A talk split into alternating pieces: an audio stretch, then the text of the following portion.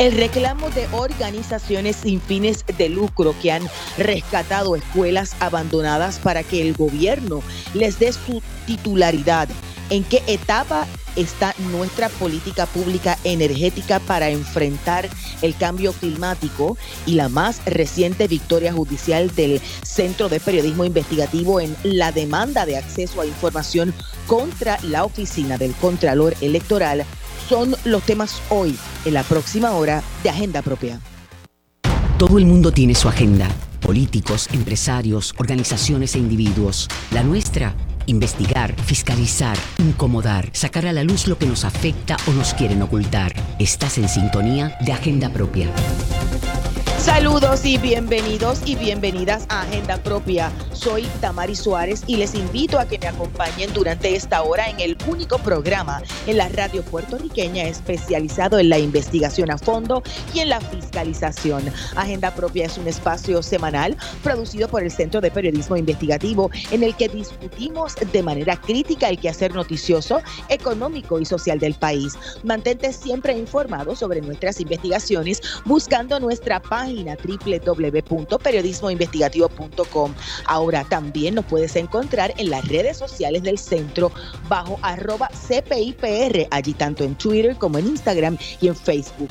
Y en nuestra agenda del día hoy iniciamos nuestro programa discutiendo un reportaje que aborda el estado actual de los cientos de planteles públicos cerrados.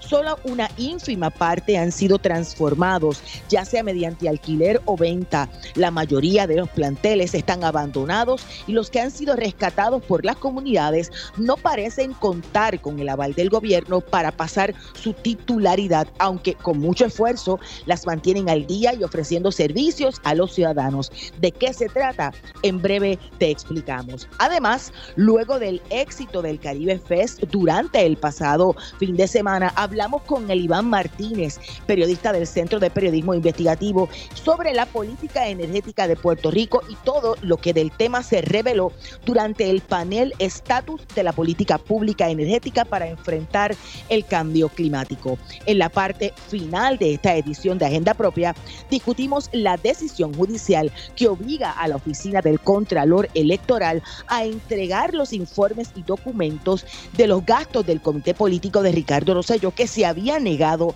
a hacer públicos por ser parte de una investigación. Discutimos todos los detalles del caso con el abogado del centro y nuestra directora editorial. Iniciemos Agenda Propia.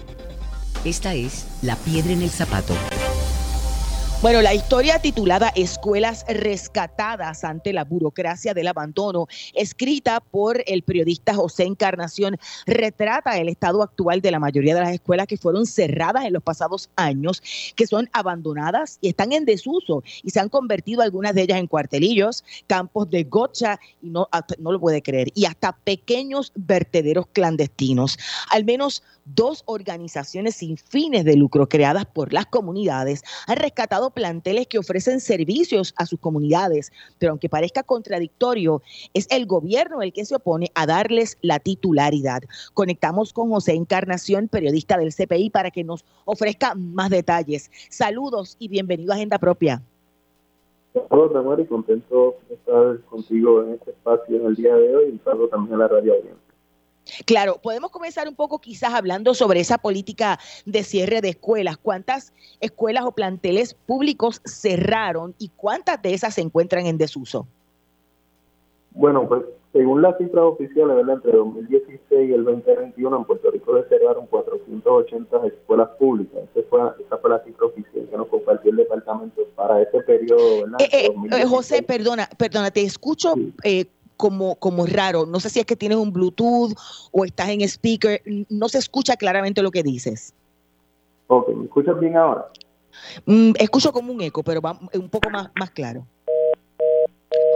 Tenemos, tuvimos problemas con la, con la llamada. Vamos a ver si podemos reconectar desde el control técnico eh, de la estación y un poco tratar de conectar con una mejor señal al compañero periodista José Encarnación. José Encarnación es parte de la unidad investigativa de educación del Centro de Periodismo Investigativo y esta historia publicada recoge las vivencias, por lo menos en dos comunidades, en dos pueblos, debo decir, en Humacao y también en Toa Baja y la experiencia de organizaciones sin fines de lucro que se han creado, como por, por ejemplo la de Toa Baja, para rescatar una de las escuelas que fue declarada cerrada y en desuso y que todavía, luego de varios años haciendo trabajo comunitario, no han podido tener la titularidad de la misma e incluso una de ellas, en la de Toa Baja, eh, operan con generadores eléctricos. Tenemos en línea ya nuevamente conectado a José. Vamos a ver si te escuchamos mejor, José.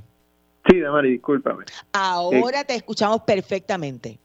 Como te decía, según las cifras oficiales que, nos dio el departamento, entre 2016 y el 2021 en Puerto Rico se cerraron 480 escuelas públicas.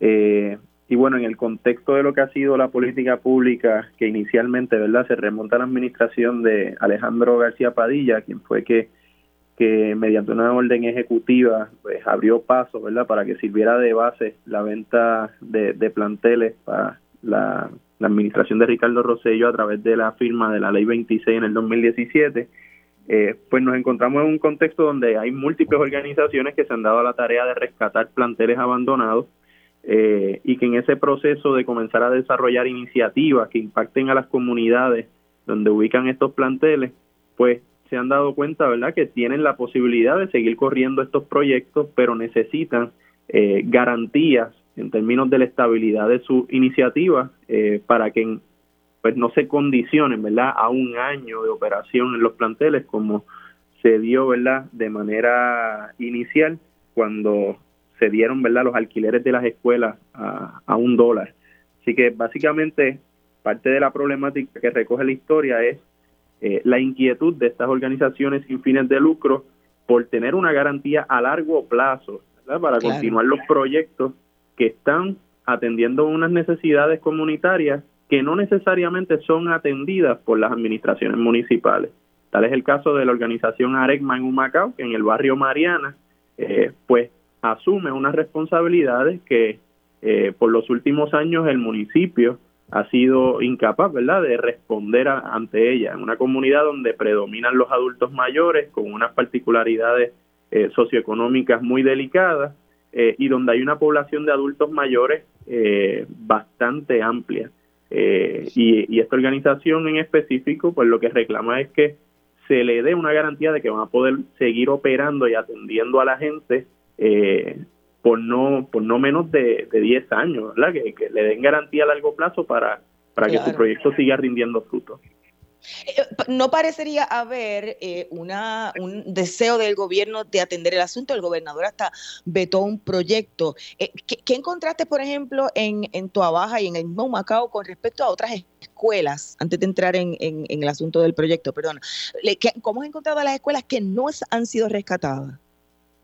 Bueno, se, pudimos visitar múltiples escuelas, pero una de las particularidades que más llamó la atención es que algunas escuelas que en efecto fueron eh, alquiladas por los municipios continúan en un estado avanzado de, abandono, eh, consumidas por la maleza, con, ¿verdad? que sirven de cuartelillo para, para usuarios eh, de droga.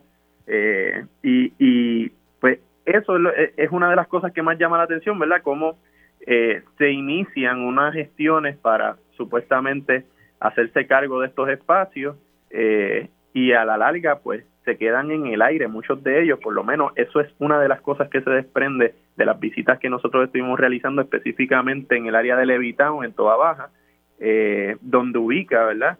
La escuela Lorencita Ramírez de Arellano, donde eh, la organización Mares eh, se, hizo cargo, ¿verdad?, del plantel y comenzó unos proyectos para impactar a la comunidad, pero hay más escuelas, ¿verdad?, en, en Levitown que igualmente corrieron la suerte de abandono, eh, y que no van por la misma línea eh, de la Escuela Lorencita Ramírez, a pesar de que sí se iniciaron proyectos eh, o iniciativas para que se alquilaran esas escuelas. y, y, eso pues resulta contradictorio, ¿no? Y, y, eso es demasiado contradictorio, esa es la palabra, porque eh, las entidades que han rescatado escuelas las mantienen abiertas, no son hospitalillos, le dan servicios directos a las comunidades y parecería haber una oposición del gobierno a pasar la titularidad. Este es el caso de Mares. ¿Qué, qué ocurrió con un proyecto legislativo que se radicó a esos fines y que finalmente fue vetado por el gobernador? Bueno, ese se refiere específicamente a una medida del representante Denis Márquez, Denis Márquez, independentista puertorriqueño, en colaboración con la representante Débora Soto Arroyo del PPD, pues presentaron una resolución conjunta en el 2021 con el fin de que se le traspasara, ¿verdad? Se hiciera esa transferencia a la organización Mares eh, por un valor nominal de un dólar. Eso, esa medida fue vetada por el gobernador en enero del 2022 eh, y uno de los señalamientos eh, que hizo la fortaleza específicamente sobre las razones por las que se dio el veto es que la medida estaba mal redactada, que tenía unos errores, eh, que era inconstitucional por unos aspectos técnicos de la redacción, etcétera. sin embargo, ¿verdad? la organización ya está prácticamente completando los procesos o, o cuentan con toda la documentación para completar el proceso a través de lo que es el Comité de Evaluación y Disposición de, de, Bienes Inmuebles, eh, que es la entidad verdad que bajo AFA eh, gestiona todos estos procesos eh, desde el aspecto más burocrático. ¿Hubo algún compromiso, por ejemplo, de la fortaleza que si se repara, ¿verdad? Se enmienda la legislación para que se, se, se, corrijan esos errores. ¿Hay, hay, hay ánimo para, para, para aprobarlo? Le pregunto porque, bendito, por no tener la titularidad, leía que están operando con generadores eléctricos porque no, tiene servicio de, eso, formal. esa es una de las cosas que también llama la atención, ¿verdad? Que el proceso burocrático se da de una manera centralizada y no se da una lectura directa a lo que está ocurriendo en las comunidades. Entonces, si bien hay unos procesos que las organizaciones tienen que completar para cumplir con, con el aspecto burocrático, ¿verdad? administrativo a nivel central, eh, ya hay unas iniciativas corriendo en las comunidades que están rindiendo frutos y que están eh, atendiendo o respondiendo a unas necesidades grandes. Entonces, en el caso de la escuela Lorencita Ramírez de Arellano, le cortan el servicio de energía eléctrica, eh, los visitan de acueducto y alcantarillado para eh, manifestar que están a punto de cortarle el servicio de agua potable. o sea que todo este aspecto de manejar ¿verdad? los procesos se da desde la mirada de arriba hacia abajo y entorpece prácticamente todo, porque entonces lo que termina es eh, quedando sometido a un ambiente de vulnerabilidad total son precisamente las iniciativas que están atendiendo los vacíos que deja el gobierno a nivel central. Vamos a la cita directa. Bueno, y para analizar, José, los hallazgos de tu historia, nos conectamos con Darío Ortiz Seda, precisamente del Movimiento al Rescate de nuestras escuelas Mares. Saludos y bienvenido a Agenda Propia. Saludos, Damar. Saludos a, la vivienda. Claro, y antes de pasar el batón a José para que también pueda hacerle preguntas, me gustaría que nos explicara, ustedes desde el 2018 rescataron esta escuela, la, la Lorencita Ramírez de Arellano, ¿cómo surgió esa idea de organizarse? Bueno, nosotros un grupo de, de la comunidad nos reunimos cuando Julia Keller cerró en nuestra comunidad alrededor de seis escuelas. Este determinamos rescatar la Lorencita porque era la mejor era la, mejor que estaba este las facilidades que tenían tenían un teatro tenían una cancha tenían y, y nos reunimos un día por la noche y un grupo de compañeros este de la Federación de Maestros del Partido Independentista y de Niños en Defensa del Ambiente y creamos el grupo Mares. Y, y nos incorporamos y, empezamos a trabajar en, el grupo. Este solicitamos en esos momentos el gobernador Rosselló había hecho una un comité de evaluación de traspaso de planteles, nosotros sometimos un proyecto y no pasó nada con eso. Este, luego de eso eh, solicitamos por vía legislativa eh, representante Denis Mar que presentó el proyecto 481 eh, ante la Asamblea Legislativa, pero ese proyecto quedó en nada, fue el sueño de los justos en una gaveta. Eh, así fue como llegó el 2019, este, donde tuvimos una serie de reuniones con el con el secretario de Educación, Eligio Hernández, eh, se llevaron unos acuerdos, pero este esos acuerdos quedaron en nada porque el Departamento de Transportación y Obras Públicas supuestamente es el dueño del, del edificio y tenía que traspasarlo al Departamento de Educación y para ser firmado y eso pues tampoco resultó. Así las cosas, pues pasó el, hasta el 2021 que el representante de Market volvió a someter nuevamente el proyecto a consideración en la legislatura. Esta vez sí se lo aprobaron unánimemente eh, en la Cámara y la compañera María de Lourdes lo sometió en, en el Senado, también lo aprobaron unánimemente y así las cosas fueron fue el proyecto aprobado unánimemente por Cámara y Senado ante el gobernador y el gobernador le dio un veto de bolsillo. O sea, no, no respaldó nunca el, el proyecto. Mm, pasa el tiempo y, y Mercedes Martínez solicita una reunión con el gobernador, Mercedes parte de nuestra directiva, eh, para tratar otras cosas, otros asuntos sobre eh, la federación y cosas este, sindicales, pero surge en la conversación, le, cuestiona Mercedes de por qué no no le dio un voto de bolsillo, de bolsillo a nuestro proyecto, que él dijo que eh, sería que había algún error, que se sometieran otra vez y que es algo imposible, hay que someterlo nuevo otra vez. Pero nos refirió al, al CEDBIS, el Comité de Evaluación de Disposición de Bienes Inmuebles, y nuestra propuesta pues está en el CEDBIS, le hemos repuesto todos los documentos que nos solicitaron, un regrete de documentos, y está pendiente a la carta de referencia de OSEC. En esta semana, pues OSEC nos llamó, la dice la Oficina del Desarrollo Socioeconómico y Comunitario, para informarnos que en esta semana nos van a ir a visitar para este revisar la, carta que nos está pidiendo CEDBI y así en este en esos trámites esperamos ya por fin que nos cedan la escuela después de tanta burocracia. Darío, me parece importante que se destaque igualmente eh, de qué se trata, cómo ustedes impactan, ¿verdad?, a la comunidad y cómo, cómo se han visto, ¿verdad?, hasta cierto punto en un ambiente de, ¿verdad?, de incertidumbre, si consideramos las condiciones en las que ustedes eh, han puesto a correr sus iniciativas. Bueno, las iniciativas de nosotros, nosotros estamos impactando a la comunidad positivamente, nosotros estamos dando, rescatamos el teatro que estaba abandonado, ya lo tenemos completamente rescatado, se está dando clases de teatro para toda la comunidad, la cancha está rescatada completa, pintada toda y hay clases de voleibol y de baloncesto, en las facilidades de la escuela estamos dando clases a la comunidad de, a los niños, de zumba, de yoga, de arte, de diversidad de, de, de, clases que le estamos dando para toda la comunidad. Tenemos ya una biblioteca, tenemos un comedor, tenemos este el área de oficina, un área de, de juego. Está bastante ya adelantado el pero, como tú estabas explicando, la falta de, de luz, estamos corriendo con plantas, tenemos tres plantas ahí, a, todos a todos venderlas,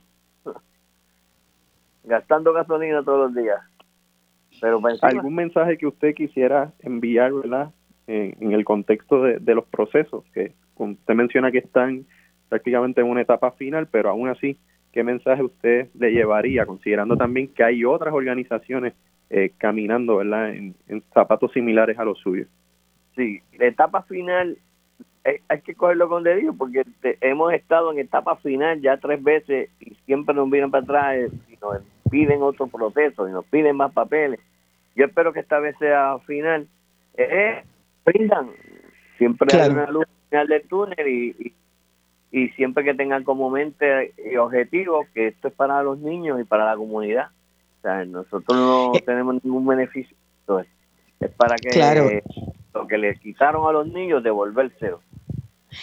Gracias Darío, que ya tenemos conectada a nuestra próxima invitada. Escuchaban a Darío Ortiz Seda, quien preside el movimiento al rescate de nuestras escuelas mares. Esta semana se supone comience el proceso para eh, poder viabilizar la titularidad de esta escuela en Tua Baja. Ahora, José, nos conectamos con Laisa Fournier, quien preside la organización magisterial Únete. ¿Cómo está, profesora? Buenas tardes y bienvenida a Agenda Propia. Saludos, Damari. Buenas tardes para ti y para todos los que nos escuchan a través de Radio Isla. parece contradictorio por demás que el gobierno no viabilice la titularidad de, estas organizaciones que han rescatado escuelas y peor aún que las que mantiene el gobierno o incluso municipios estén abandonadas. Este, esta es la orden del día en, en los 78 municipios, profesora. Pues mira, eso es algo que se replica a través de toda la isla. Yo he podido ver, ¿verdad? Cuando esta comunidad decidió rescatar la Lorencita, yo estuve el primer día, uno de los días limpiando y yo he visto como esa gente, bueno, Darío, Mercedes, Juan Camacho, o sea, es un grupo comprometido y lucharon contra viento y marea porque le cortaron la luz, le cortaron el agua. Aquí ha habido escuelas que todavía tienen luz y agua y como los querían sacar a ellos de esta escuela de la Lorencita Ramírez, eso fue horrible, o sea, ellos tienen que usar plantas, mientras hay otras escuelas que tienen luz en Puerto Rico que sirven de hospitalillo, que sirven de establo, o sea, que, que es, mira, Damari, aquí si fuera para una organización de lucro, o sea, cuando estamos hablando de esta escuela o estos colegios que tienen arrendado esto por un dólar, Damari, un dólar arrendado por un año, eso hubiese sido bien rápido bien rápido, porque esta gente logra esos permisos inmediatamente. Pero como es una organización sin fines de lucro, como lo es Mare, que hace un trabajo espectacular, es que Darío se quedó corto. Allí de casa de clima, allí dan campamentos de verano, allí dan teatro, allí dan baile, voleibol, baloncesto. Yo lo he visto, Damar, y los invito a que vayan, ¿verdad? Y visiten, lo he visto. He visto cómo mantienen, cómo, cómo pintaron su escuela, cómo consiguen. no es que le, el gobierno subsidia nada de lo que está allí. Es que ellos consiguen todos esos donativos. y así ha habido otra. El costo. O sea, y así tenemos en Orocovis, hay una comunidad a Bauta Arriba, que es la escuela que era Ana Dalia Burgos. Esa también la hicieron como un teatro también porque es un centro comunitario pero eso porque han sido a través del municipio, las comunidades se apoderan y es un poquito más fácil. En Manatí, por ejemplo, donde yo estoy, Damari, pues, pues cerraron, yo creo que fueron como siete escuelas. Y el municipio de Manatí se encargó de, de, de que esas escuelas no las vandalizaran, excepto, bueno, la antigua que es la OC de Diego, esa la lograron vandalizar, pero es un edificio histórico y lo van a restaurar y lo van a convertir en museo. ¿Ves? Profesora, eh, Dígame. Un, un, estudio realizado por la organización El Puente, eh, en, colaboración con el Hunter College de, de CUNY, eh, realizaron un estudio en el 2022 sobre el estado de las escuelas, utilizando la lista que les proveyó el Departamento de, de, Educación correspondiente al año 2011, cuando habían sobre 1.400 escuelas en Puerto Rico. Y ellos se dieron a la tarea de visitar las 1.400 escuelas y tratar de ver cuál era el estatus de esas escuelas. Eh, y dieron una lectura muy particular porque en efecto eh, de ese estudio se desprende que hay muchas escuelas todavía que prácticamente se han quedado en el aire en estos procesos de buscar una alternativa para las comunidades. Eh, en la medida que se cierran escuelas y, la, y, estos espacios que hace unos años se pensaban como el núcleo de las comunidades, ¿verdad? Como ese punto de encuentro de las comunidades, ¿cómo, ¿verdad? Desde su perspectiva, ¿cómo se ha visto afectado esa noción de que la escuela o, estos espacios escolares eh, eran el núcleo de las comunidades y cómo eso trastoca, ¿verdad? La funcionalidad de las comunidades en el contexto actual. O sea, ¿qué es lo que se está viendo hoy en las comunidades donde había una escuela y que ahora esa escuela está abandonada versus lo que había antes. Bueno, claro, eh, a la vez tú, cada comunidad, cada comunidad tenía antes una escuela. Hay, hay cuatro sobre 470 escuelas cerradas, abandonadas, eh, eh, en desuso total. Y entonces, cuando la comunidad no se empodera y logra rescatar o logra reutilizar esa escuela porque se la arrebataron, pues eso afecta porque distancia entonces a la comunidad de la escuela, porque ahora la escuela le queda más, le queda más lejano. Y fíjate que las escuelas que más cerraron fueron los de los campos, las que quedaban distantes de, ¿verdad? Y ahora estos niños a veces tienen que viajar 30, 40, 50 minutos. Y eso afecta a la comunidad en general, porque pierden el sentido de pertenencia en la escuela. Y, y, y, y es terrible, es terrible porque cuando se cerraron escuelas, ¿verdad? Y yo sé que ustedes han, han hecho estudios y, y, y estuvo fantástico el artículo que hicieron. Cuando se cerraron escuelas, no necesariamente se cerraron las escuelas por las condiciones de planta física. o, o sea, habían escuelas que estaban recién reconstruidas las canchas, pero espectaculares, escuelas mucho más grandes, y las cerraron entonces enviaron esos estudiantes a escuelas que las condiciones de planta física estaban más deterioradas, número uno, y que los estudiantes iban a estar en hacinamiento. Yo no podía entender jamás ni nunca cómo eso pasó. Y con la falsa promesa de Amari y el compañero de que ese dinero se iba a redistribuir y se iba a invertir en las escuelas que permanecieron abiertas. Y ya todo el mundo sabe cómo están las escuelas en Puerto Rico, que están peor de lo que estaban 10 años atrás porque están totalmente deterioradas. Ahora sí que se ha visto un poquito de movimiento, Damari, que están intentando, ¿verdad? Eh, eh, eh, el, porque el problema que tiene el secretario de Educación fue heredado, ¿ves? Y ahora están tratando, pero no con la agilidad que debieran. O sea, la, la, planteles tan que ya tengo que hacer la pausa. Gracias. Escuchaban a Laisa Fournier, presidenta de la organización magisterial Únete, y a José Encarnación, periodista del Centro de Periodismo Investigativo. Ustedes pueden buscar la historia de José en periodismoinvestigativo.com. Vamos a una breve pausa, pero mantente en sintonía. Al regreso hablamos sobre la política energética en Puerto Rico. Escuchas Agenda Propia.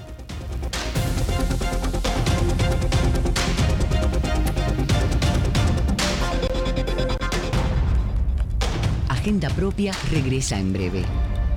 Ya regresamos con Agenda Propia.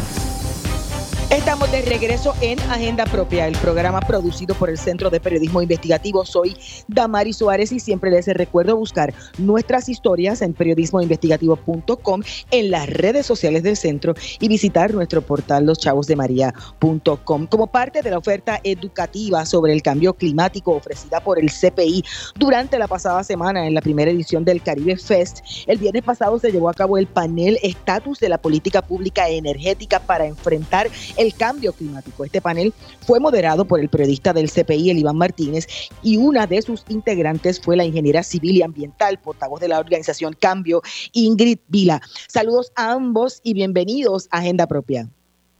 Buenas tardes, Damari. Muy buenas tardes y un placer estar con ustedes eh, en esta conversación. E, este panel también contó con la participación de Agustín Carbo, parte del equipo de modernización y recuperación de la red de Puerto Rico del Departamento de Energía Federal y la también ingeniera Marisa Zapata, que es la subdirectora ejecutiva de operaciones en la Autoridad de Energía Eléctrica. Iván, ¿qué fue lo que ocurrió allí? Bueno, eh, tuvimos un conversatorio de lo más interesante y lo primero que quiero destacar fue el puente que hicimos porque antes del, eh, del conversatorio tuvimos a casa eh, Alexis Mazol y Arturo Mazol de Casa Puebla en adjunta. Y creo que este ejemplo, la ponencia de ellos demuestra que eh, los puertorriqueños, las comunidades, organizaciones sin fines de lucro y esos emprendedores puertorriqueños, empresarios, no necesitan necesariamente del gobierno federal ni de Puerto Rico para lograr cambios. De hecho, ellos son los que están liderando el cambio. De la conversación con la subdirectora de operaciones de la Autoridad de Energía Eléctrica, la ingeniera Mari Zapata, en el conserva en, el, en las preguntas que le hicimos, ella eh, verdad aceptó que no se han hecho los los obras de mantenimiento óptimos que se necesitan para estar mejor preparados para la próxima temporada de huracanes. Esto lo quiere decir no se ha atendido eh, todo lo que se tiene que atender en las en esas plantas de generación de combustibles fósiles para que haya eh, carga suficiente ante un aumento de demanda. Lo segundo importante es que se acepta que esos proyectos renovables a gran escala que se están negociando están teniendo problemas por la incertidumbre de, esos costos de interconexión, es decir, cuánto le va, a le va a costar a estos proyectos conectarse a la red de transmisión y distribución, y es que Luma tenía que haber hecho estos estudios. Ante esa, eh, esa incertidumbre que no sabe cuánto le va a costar, no son dos de los 18 los que se han retirado, ya son cuatro. Esto lo aceptó el ingeniero, o sea que están aumentando la cantidad de proyectos eh, de energía renovable a, gran escala que se están quitando y están teniendo problemas para conseguir financiamiento.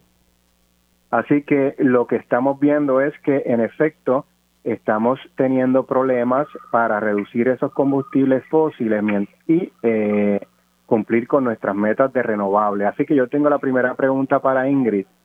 Ingrid, ¿qué le parece ese balance sobre la generación a gran escala en el sector de combustibles fósiles que no necesariamente está preparada para la necesidad de un aumento de demanda y esos problemas con la energía renovable a gran escala, esas llamadas fincas solares que están teniendo problemas. ¿Cuál es ese balance? Bueno, yo creo que, como mencionaba, eh, fue interesante que el panel previo al de nosotros fuera eh, Casa Pueblo presentando lo que están haciendo y los grandes avances, no solo en sus comunidades, sino en otras a través de Puerto Rico porque eh, lo que se ve es no solo, ¿verdad?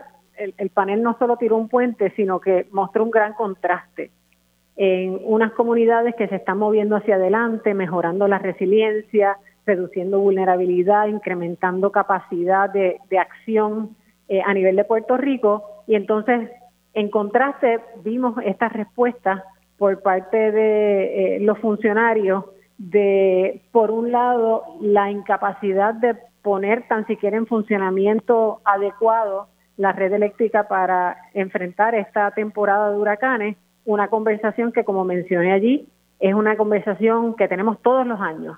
En el 2020 eh, recordaba yo cómo tuvimos esa eh, misma conversación luego de los terremotos en el que quedaba también un tanto vulnerable o más vulnerable la, la red con la salida de Costa Azul que se vio afectada por por los sismos. Eh, y entonces las propuestas que presentaba el gobierno de Puerto Rico de algunos alquileres millonarios que eran, me parece, 70, 80 millones nos iba a costar mensuales el alquiler de unas unidades que gracias a Dios pues no se movieron hacia adelante.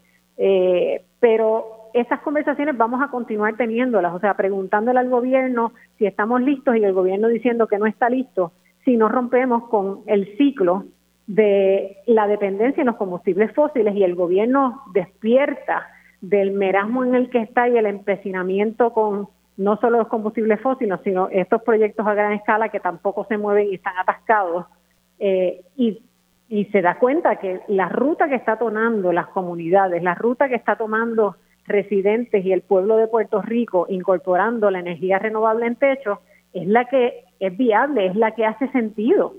Eh, y pues eh, el balance que yo creo que, que demostró esa conversación es de un gobierno que se niega a escuchar el clamor del pueblo y la necesidad del pueblo y la oportunidad que tiene de utilizar los miles de millones en fondos federales para masificar lo que ocurre en Casa Pueblo, lo que ocurre en Ciales, en Calle y en Caguas, en tantos municipios y comunidades, eh, y en vez, eh, lo que pretenden es seguir malgastando este dinero en la misma red vulnerable eh, a base de combustibles fósiles. Así que me parece que, sirvió de gran contraste tener este panel luego de que se diera esa conversación con Casa Pueblo. Ingrid, es muy importante que luego del huracán María se retoman las metas, ¿verdad? Esas aspiraciones de cumplir con metas eh, de a través de la nueva ley de política pública energética de generar un 20% de nuestra electricidad con fuentes renovables para 2022. Esa meta la fallamos. La segunda meta es la de un 40% para 2025 y estamos en 2023 y vamos por menos de un 10%. ¿Cuál es el problema de fondo que impide a Puerto Rico, verdad, a la sociedad puertorriqueña en general y al gobierno de Puerto Rico en particular movernos con la velocidad que se necesita? El que el, la, el camino que escogió el gobierno de Puerto Rico para lograr las metas son estos proyectos a gran escala que, como resumía anteriormente, proyectos costosos, proyectos ubicados en terrenos agrícolas, terrenos de valor natural, que han enfrentado y enfrentan gran oposición de comunidades, que han tenido problemas eh, de permisos, que ahora pues tienen problemas también de, de interconexión o de definir cómo se va a dar esa interconexión y que son proyectos que no van a reducir las vulnerabilidades, porque aquí no se trata eh, de simplemente cumplir con un número de 20%, 40%. El propósito de integrar las energías renovables es, por un lado, reducir nuestra dependencia en los combustibles fósiles y lo que eso implica desde el punto de vista de contribución a cambio climático, efecto nocivo a comunidades que han estado viviendo al lado de generatrices a base de combustibles fósiles, pero también implica reducir vulnerabilidades y estos proyectos a gran escala no reducen vulnerabilidades porque continúan conectados a la red centralizada. Así que eh, la ruta que ha escogido el gobierno es la que nos tiene en atraso. Si en vez de haber optado por estos proyectos, ¿verdad? Que, que ninguno, como mencionabas, ha logrado adelantar y ya cuatro se han retirado. Si hubiesen optado por invertir en sistemas fotovoltaicos en techos, en moverse con una programación estructurada de despliegue masivo de estos sistemas en hogares, priorizando aquellos que fueron los últimos en lograr conectarse luego del paso del huracán, sectores más vulnerables. Otro sería nuestro cuadro. Y hoy por hoy estaríamos mucho más cerca si no hubiésemos cumplido ya, ¿verdad?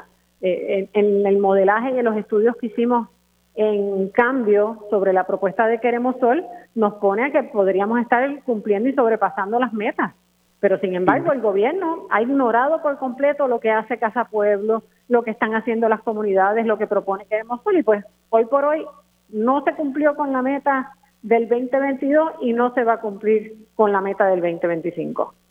Ingrid, interesante por demás esa, ese anuncio del Departamento de Energía Federal que anunció hace un par de semanas que iba a garantizar préstamos de sobre 3 mil millones para que eh, se financien equipos solares y, y, baterías financiados por Sunova, lo que supuestamente permitiría sobre 100 mil dueños de casas puertorriqueños generar su propia energía. Mm, nos llama la atención, ¿verdad?, la selección de Sunova, tomando en cuenta la experiencia que han tenido los puertorriqueños, si, si han visto los artículos del CPI al respecto, el negociado de energía declaró ilegales parte de esos contratos porque los equipos no rindieron el servicio eh, ni los ahorros prometidos, había problemas de legitimidad de, la orden del servicio, los clientes se enteraban eh, de que para impugnar las facturas o buscar cualquier remedio tenían que ir a un proceso de arbitraje fuera del, del alcance de, de la máxima autoridad energética de Puerto Rico, que es el negociado. ¿Qué le parece la selección de su Sunova, verdad, para este proyecto grande de financiamiento de equipos solares y si están preparados los empresarios puertorriqueños locales para asumir esa responsabilidad.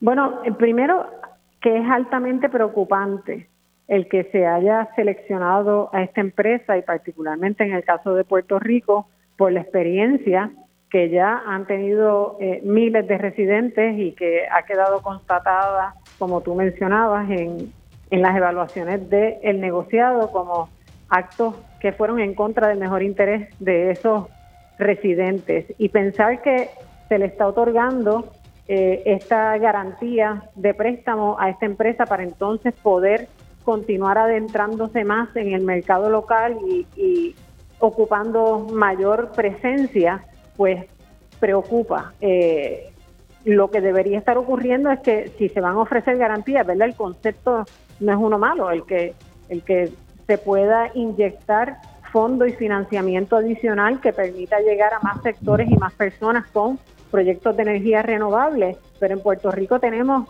una gran infraestructura de financiamiento a través de las cooperativas, que debería ser el vehículo que se utilice para canalizar esta inyección de fondos eh, y no una empresa como Sunova que ya pues ha, ha tenido una muy mala eh, un mal muy mal rendimiento en la isla y que eh, quienes han salido perjudicados pues son eh, residentes. Así que, por otro lado, ¿verdad? No sorprende que, este tipo de situación ocurra a nivel del gobierno federal, porque pues esas responden a situaciones de cabildeos y, y todas unas estructuras políticas que vienen a favorecer empresas y no necesariamente empresas que están velando por los mejores intereses de los residentes ni de Puerto Rico ni de Estados Unidos. Gracias a ambos. Escuchaban a Eliván Martínez, quien es periodista del Centro de Periodismo Investigativo, y a la ingeniera Ingrid Vila de la organización Cambio. No te retires que luego de la pausa te damos todos los detalles de lo ocurrido en la vista judicial la pasada semana en el caso de acceso a información del CPI por los documentos e informes de los gastos del Comité Político de Rosselló durante el verano del 19 y la decisión del juez. Escuchas Agenda Propia.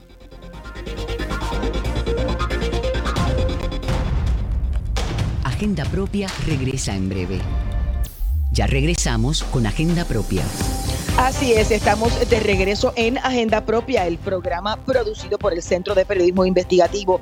Soy Damari Suárez y como siempre te recuerdo que puedes buscar todas nuestras historias en periodismoinvestigativo.com y también mantente pegado a las redes sociales del centro. El, el tuvo que acudir a los tribunales para exigir que la oficina del Contralor Electoral entregara todos los documentos relacionados a los gastos del comité político de Ricardo Rosselló durante el periodo del verano del 19. La pasada semana se llevó a cabo una vista judicial y los pocos y a los pocos días el juez Alfonso Martínez Piovanetti ordenó su entrega para que nos den los detalles de todo lo ocurrido. Ya tenemos en línea telefónica al licenciado Luis José Torres Asensio de la Clínica de Acceso a la Información de la Facultad de Derecho de la Universidad Interamericana y a Wilma Maldonado Arrigoitía, directora editorial del Centro de Periodismo Investigativo. Saludos a ambos y bienvenidos a Agenda Propia. Saludos Damaris y saludos a toda la audiencia. Saludos, Wilma, encantado de estar aquí nuevamente. Bueno, yo creo que podemos comenzar. Y gracias a ambos por su disponibilidad para, para ver el beneficio de los amigos de, de, Agenda Propia para nuestra audiencia. Quizás pues podemos explicar, Wilma, cómo surge la petición, la historia que precisamente discutíamos en este mismo espacio la pasada semana y por qué la oficina del Contralor Electoral dijo que no podía entregar los documentos porque reclamaba en ese periodo los gastos del comité eran confidenciales. Sí, Damaris, nosotros desde el 6 de febrero de este año le solicitamos a la Oficina del Contralor Electoral que entregara copia de los expedientes de informes de ingresos y gastos correspondientes al año 2019 y 2020 del comité de Ricardo Roselló Nevares. Dentro de ese periodo habían dos comités, ¿verdad? Uno a la gobernación y otro que eh, se estableció o se creó eh, luego que él renunció ¿no? a su aspiración a la gobernación, entonces se creó un comité de candidatura no definida. Nosotros lo que le estábamos pidiendo al Contralor era eh, que nos dejara ver todos la, nos diera acceso a las facturas, recibos, todo documento que evidenciara los pagos realizados y los ingresos recibidos eh, durante ese periodo de tiempo. Eh, aunque sí tuvimos acceso a unos informes, eh, a los informes de ingresos y gastos, y eso en realidad eh, todo el público puede tener acceso a través de la página electrónica de, de la Oficina del Contralor Electoral. también sí se nos dio acceso a ciertas facturas, recibos, documentos que apoyaban ciertas actividades de ingresos y gastos de informes anteriores al que correspondía a julio, eh, entre julio y septiembre del 2019. Ahí fue que confrontamos eh, mayores problemas porque cuando fuimos a examinar, eh, primero se nos advirtió que no se nos iba a entregar todos los documentos de esa correspondiente a ese periodo. Y luego, en efecto, cuando fuimos a examinar los documentos de la Oficina del Contralor Electoral, pues estaban incompletos, hacia, faltaban ¿no? algunos documentos que apoyaban esas transacciones que se estaban informando en, en, en, ese documento, en el documento de informes y, eh, de ingresos y gastos de julio a septiembre del 2019. Lo que dijo el Contralor Electoral y varios de sus funcionarios es que esos documentos eran confidenciales porque eh, la, el Departamento de Justicia estaba realizando una investigación y que por lo tanto no podían proveernos esos datos. Nosotros como periodistas insistimos en que no le asistía la razón a la Oficina del Contralor Electoral y le, eh, ¿verdad? Y seguimos insistiendo en que nos entregaran esos documentos, pero no fue posible y entonces ahí eh, se tuvo que recurrir ya a una vía legal y ahí entonces el licenciado puede explicarte Claro. Y, primero, licenciado, un poco, esos documentos o cualquier otro documento público se convierten confidencial cuando se usan como evidencia de una investigación y, entonces forman parte del llamado sumario fiscal. Y bueno, segundo, la vista fue el pasado martes. ¿Qué ocurrió allí? ¿Cuál fue la alegación del departamento, perdóneme, de la, de la Oficina del Contralor Electoral? Bueno, en cuanto a lo primero, no, la contestación es que no, un documento público no se convierte en confidencial por el mero hecho de que el Departamento de Justicia esté llevando a cabo una investigación. Eh, de hecho, durante la vista y en la misma demanda utilizamos la, como por analogía el caso de la subasta. El gobierno pues, pues, celebra procesos de licitación y, y luego de que concluye la subasta, pues la oferta, el aviso de adjudicación de la subasta y el contrato que se otorga son documentos públicos eh, y el hecho de que luego pues comience alguna investigación del departamento sobre si hubo fraude, algún caso de corrupción, ¿verdad? Favoritismo en el otorgamiento de ese contrato, no cambia la naturaleza pública de esos documentos. Esos documentos siguen estando accesibles a cualquier persona que los solicite independientemente de que el Estado esté llevando a cabo una investigación de naturaleza criminal. Y eso era precisamente lo que estábamos planteando en, en, este caso. Este, además, eh, esa invocación que hace el gobierno, ¿verdad? De, de una investigación en curso y específicamente lo que lo que tú mencionas del sumario fiscal pues no son verdad excepciones a la confidencialidad absoluta verdad que el estado utiliza esas palabras eh, mágicas y ya con eso pues se acabó verdad sino que hay que indagar verdad en torno a si revelar la información que se está solicitando de alguna manera comprometería eh, esa investigación que se está llevando a cabo. Eh, en la vista celebrada el pasado martes, eh, tanto la oficina del contrato electoral eh, trató de argumentar pues que en efecto, o sea, no no podía entregar los documentos por la dada la pendencia de esa de esa investigación. El juez fue particularmente incisivo en hacerle preguntas a, la representación legal del de, electoral sobre primero si, independientemente de si el Departamento de Justicia tenía una investigación, si la oficina del Contralor Electoral tenía una investigación abierta autónoma, ¿verdad? No relacionada a la del departamento, y de qué manera se afectaría alguna investigación eh, sobre estos temas, particularmente cuando eh, se trata de un asunto que se ha discutido ampliamente, eh, ¿verdad? En, en, el espacio público como resultado del procesamiento en el Tribunal Federal, ¿verdad? Este, eh, a Sixto George y, como resultado también del hecho de que estas transacciones constan en un informe que está publicado en la página de, la propia oficina del contrato electoral y que en enero del 2021 esa oficina también pues ya había multado eh, al comité, eh, a la gobernación, bueno, al comité de Ricardo Rosselló, ambos, al de, al de la candidatura a la gobernación, como de candidatura no definida eh, por los ingresos y gastos que se habían informado entre estas fechas. Eh, eh, así que el, el. El, el, tribunal pues hizo todas esas preguntas, el, el abogado, la representación legal del contrato electoral, pues tuvo que con franqueza reconocerle, ¿verdad? Que no que no podía especular en cuanto a cómo se afectaría una investigación de esa naturaleza y por eso pues que entendemos que el tribunal no demoró mucho, ¿verdad? Y el pasado viernes pues emitió su sentencia. Eh, le, quedó clarito y quiero una pregunta quizás para, para ambos, porque la sentencia del juez dice que los documentos, de los documentos no se desprende que la Oficina del Contralor Electoral esté llevando a cabo una auditoría como alegaba e incluso plantea que el periodo de confidencialidad ya expiró según la ley.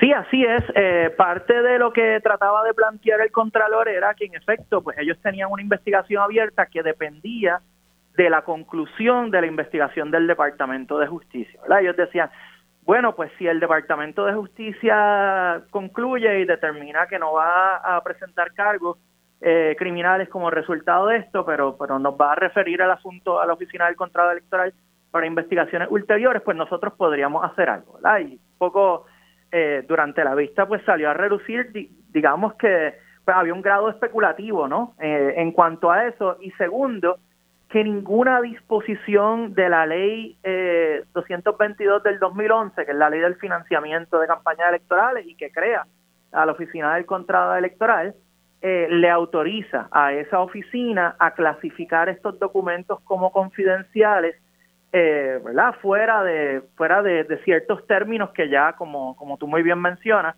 eh, pues habían transcurrido. así que pues, un poco pues el Estado se quedó, ¿no? Sin fundamentos para poder demostrar que esta información era confidencial y también pues quedó bastante claro que no existe realmente una investigación o una auditoría actualmente pendiente sobre estas transacciones en el contrato electoral eh, y que bueno, pues que por último, ¿verdad? El que exista una investigación abierta o pueda existir una investigación abierta del Departamento de Justicia no cambia la naturaleza pública de estos documentos eh, y nunca se pudo demostrar que de alguna manera se comprometería esa investigación eh, por publicar estos documentos. Wilma, y el, el Contralor, el juez este Martínez Piavanetti le dio un plazo a la oficina del Contralor Electoral que viene corriendo desde el viernes pasado y unas instrucciones sobre todo lo que tiene que, entregar. ¿Se ha recibido algo? ¿Ha habido alguna comunicación con la oficina del Contralor Electoral? No, todavía no. La, la sentencia eh, salió muy recientemente para fin de semana, así que todavía no hemos hecho ninguna, no hemos recibido ninguna comunicación de coordinación supongo que esta semana pues ya eso podrá este ir gestionándose, ¿no? Pero todavía eso no ha ocurrido, pero entiendo que, que, que ha sido muy rápido, ¿no? La, la, la, determinación fue durante el fin de semana y que eh, todavía pues ellos tienen un, un, plazo, ¿no? Para, para poder cumplir con la con la con lo que lo que ordenó el juez y, y me parece que, que, es importante esto, Damaris, para todos los periodistas, no, no solo para el CPI, eh, porque como, como señalaba el licenciado, a veces pretenden que simplemente con decir que hay una, una investigación en curso, privar de una información que es pública, que es vital para el pueblo de Puerto Rico, que el pueblo de Puerto Rico la conozca, y utilizan la palabrita confidencial o la eh, investigación en curso, pues para impedir que haya una fiscalización eh, de parte de la prensa o que el, público en general tenga acceso a unos datos. Así que yo creo que esto es sumamente importante este, que haya ocurrido.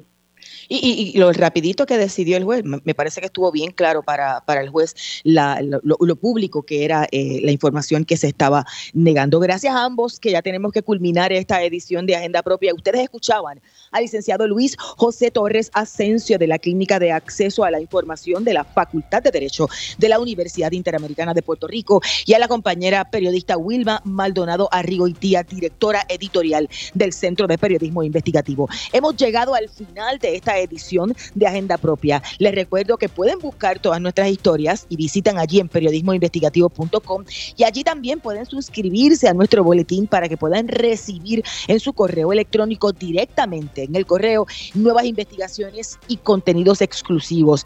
En periodismoinvestigativo.com también pueden visitar el kiosco virtual del CPI y con sus donativos adquirir nuestros artículos. Gracias por la sintonía. Los esperamos la próxima semana Hasta aquí, Agenda Propia.